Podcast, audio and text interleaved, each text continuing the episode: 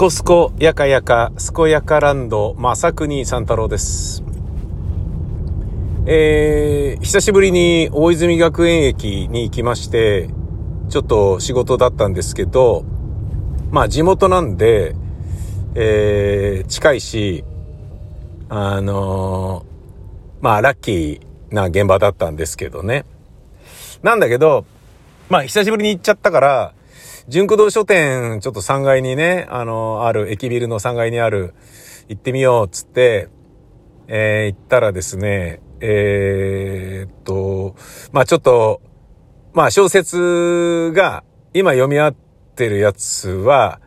あの、今読み終わった状態で早く買わなきゃっていうね。まああの、読むものはあるんですよ。積んどく系のものとか断片的に読むような新書であったりとか、いわゆる物語系でないやつは、まあ断片的にね、あのー、途中でもう一回読み始めたり、休んだりとかっていうこともできる本がいっぱいあるじゃないですか。で、まだね、2年かかってまだ読んでない、読み終わってない本とかもあるし、そういうようなのをね、今までは読んだりしてたんですけど、えー、まあちょっと小説、やっぱね、読みたいよねっていうことで、あのー、何を今この時期に読むべきかっていうのを、えー、すごい悩んでしまって30分ぐらいいたんじゃねえかな、あそこに。仕事終わった後に40分1時間ぐらいいたのかな。な途中でね、あのー、まあ、仕事の電話かかってきて、えー、中断したりなんていうこともあったんだけど、うーん、すっげえ考えちゃった。あの、小説って雑に読むと作品に失礼だから、ちゃんとね、自分の体調がしっかりしていて、継続的にある程度読み続けられる、スケジュールが、まあ見込まれるものを読もうとする。んだけど、あ、なんか、ピーポーって言ってる。ちゃんと譲ったから大丈夫。オッケー。で、来週ですね、えー、311で木刀しに東北に行こうと思ってるんですね。で、今度はもうバイクでくたびれちゃったから車で行こうって思ってんだけど、えー、カメラ持ってね、あの行こうって思ってるんですけど、っていうことは、その旅の空で読むことになるかもしれないし、旅の空に行くまでには読み終わってていた方がいいかもしれないし、とかっていうようなことを思うと、じゃあある程度薄い本がいいんじゃねとか、でもこれ欲しいよなとか、あの、白水社からね、あの、もう21世紀版の魔の山、トーマス・マンの魔の山だと思うんだけど、21世紀版の魔の山、とも言うべき、クルーゾーっていう小説がすっげえ面白そうで、ええー、これは見てみてえな。白水社のね、あの、名作ばかりが、えー、こう、並んでるというか、人知れずだけど名作っていうシリーズがあるんですよね。なんつったかな。あの、身長で言うところの、身長者の身長クレストブックみたいなやつですね。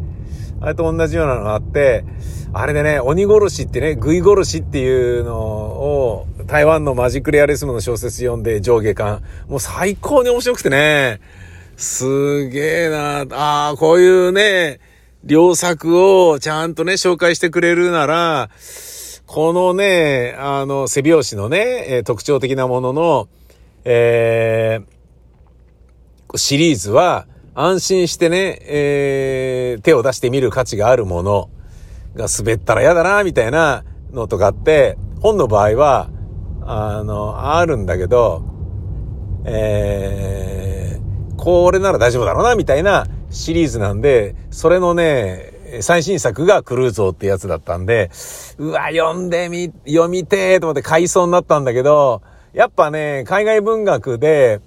そのほど分かってる人間だけが買うようなものとかだし、ね、こう、なんだろうな、ベストセラー作家とか、そういう、だね、あの、昭和でいうところのね、赤川二郎であったりとかさ、そういうような人たちではないので、あのなんか買う人間でかなり限られてるじゃないですか。クルーゾーなんてもう、出て何日も経ってんのに、ブックレビューがまだほとんどない。1個あるかないかみたいな感じで。いや、でも読んでみてよ、これ面白そうだもんっていうね、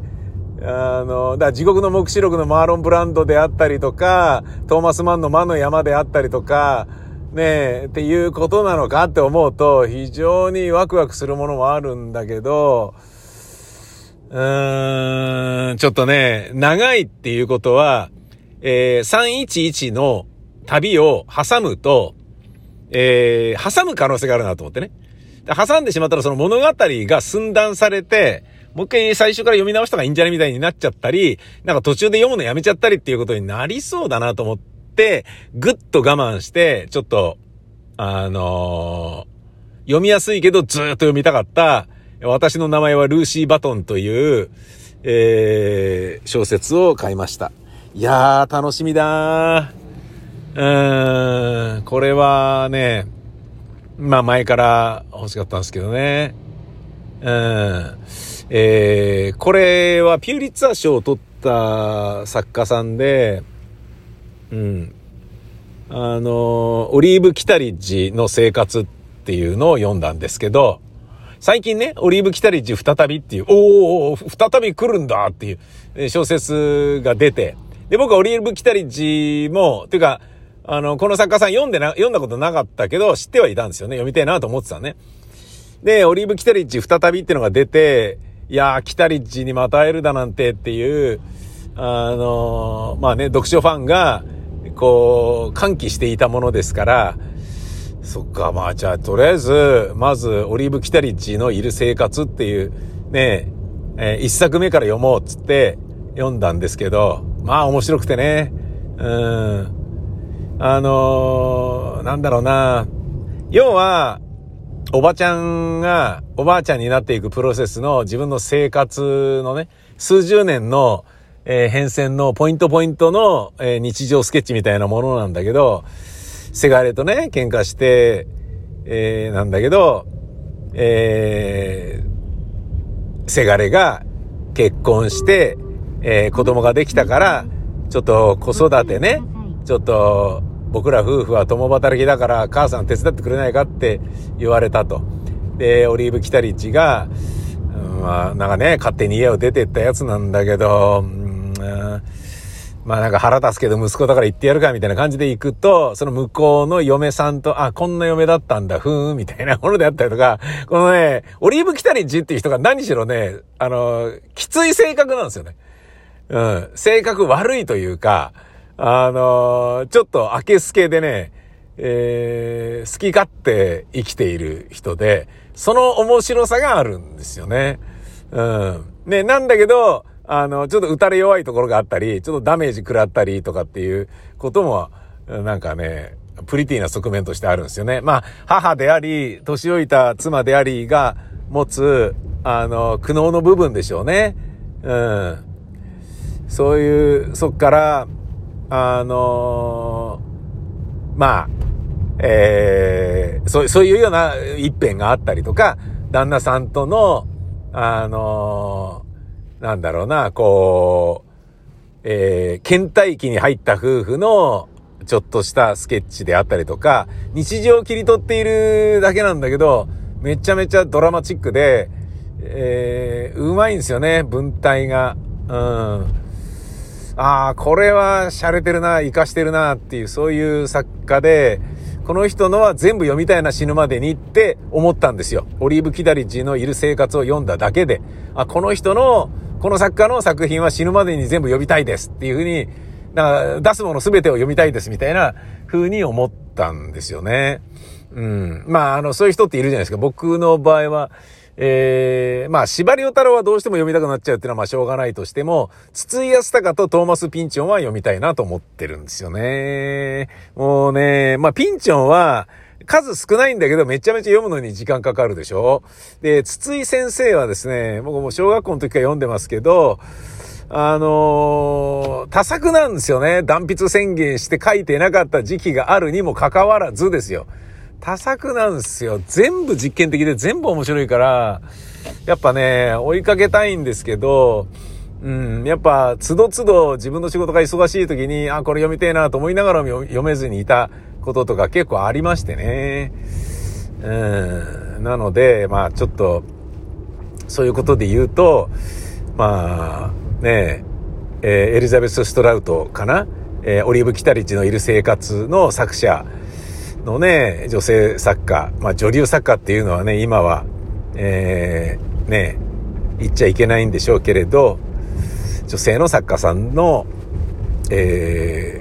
小説は全部読みたいなと思った次第です。まあ、それともう一個ね、中国人の作家のユイフォアっていうね、もう大好きな作家いるんですけど、この人のね、新作ももう出てて、あ、それも出ててって去年出てるんですけどね、もう知ってたんですけど、うん、読みたいよ、読みたいよ、でも、まあ、ええー、みたいな、そんな感じ。で、それをちょっとね、迷って、いや、でもなー、つってね、なんかいろいろ悩んでるうちに、え結果、オリーブ・キタリッチの作者のエリザベス・ストラウトの、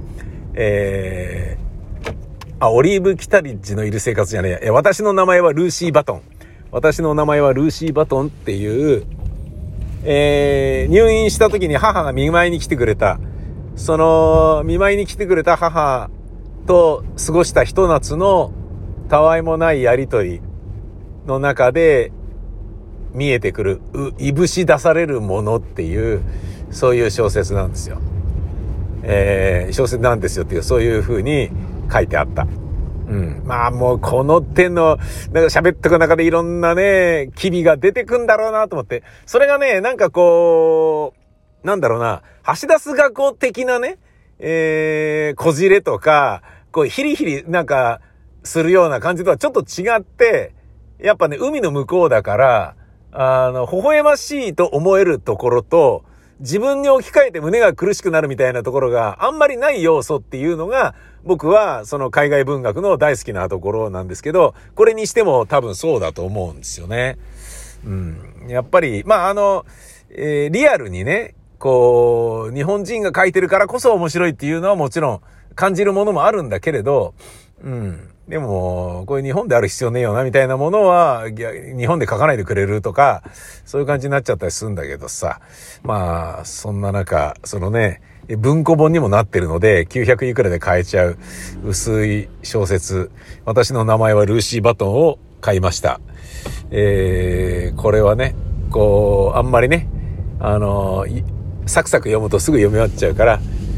ね、あの、大事に大事に読んでいこうと思います。